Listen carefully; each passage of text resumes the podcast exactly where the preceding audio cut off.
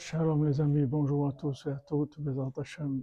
Voilà, depuis le Tzion de Rabbeinu, Tzion Akadosh, toutes les choses pour tout le monde, les délivrances totales, Bezat Hashem.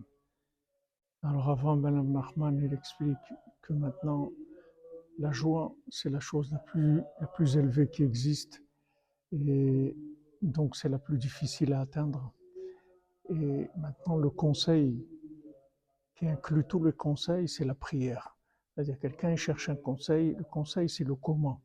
C'est-à-dire que maintenant, vous avez besoin d'un conseil, c'est-à-dire que vous cherchez comment réaliser ce que vous voulez réaliser. Donc par exemple, maintenant on parle de la simra, comment arriver à être Bessimra.